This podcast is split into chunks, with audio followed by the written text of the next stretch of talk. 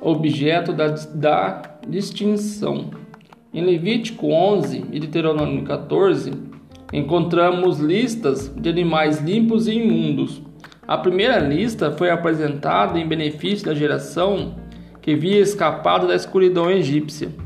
Em Deuteronômio, novamente, Deus enfatizou essa instrução para a próxima geração, quando estava prestes a se apossar de um novo território na terra prometida. Os dois capítulos vai apresentar a mesma razão e as suas distinções e instrução de Deus sobre as carnes limpas e imundas. Em Levítico 11, Deus diz que para ser santo deve-se evitar o imundo.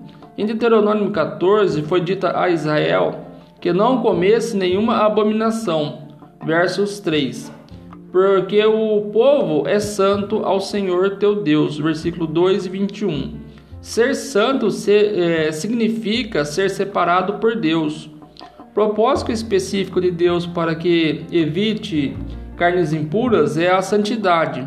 Deus quer que sejamos santos, porque pertencemos a Deus, Ele que nos comprou com o sangue de Cristo. Ele não deseja que nos contaminamos com qualquer tipo de contaminação física ou espiritual. 1 Coríntios 6, 15 ao 20. Aos olhos de Deus, devemos evitar comer animais impuros. É um sinal identificador de santidade daqueles que Deus separou por meio de um relacionamento com Ele.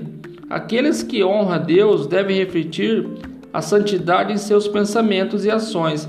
Deus exige uma conduta santa, um estilo de vida distintamente diferente do resto do mundo e não ser igual a todos.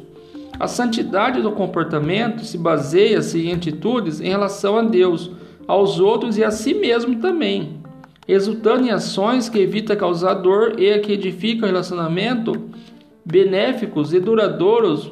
É evidente que ser santo significa muito mais do que simplesmente evitar carnes imundas.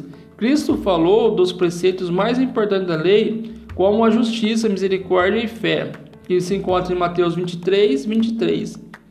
Deus deu suas leis às pessoas físicas para que sofra as consequências quando não consegue essas leis. A violação da lei divina contra o adultério, por exemplo, pode destruir um casamento e uma família. Deuteronômio 28 registra inúmeras calamidades que atingiram os israelitas quando fracassaram em obedecer às leis de Deus.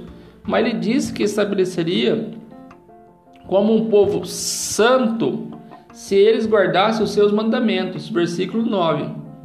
O desejo de Deus sempre foi que seu povo continuasse sendo santo, como disse Paulo, como também nos elegeu nele antes da fundação do mundo, para que fossemos santos e irrepreensíveis diante dele em amor. Efésios 1, versos 4. Apóstolo Pedro também exortou os cristãos a viver como filhos obedientes, não como o mundo quer, que antes havia em vossa ignorância mas como é santo aquele que vos chamou, sede vós também santos em toda a vossa maneira de viver. Portanto, é escrito, escrito está: sede santos, porque eu sou santo. 1 Pedro, capítulo 1, do 14 ao 16 versos. Obviamente, Pedro tinha em mente uma gama muito mais ampla de comportamento divino do que simplesmente se abster de carnes imundas. O mesmo fez Paulo quando lembrou as instruções de Deus aos coríntios.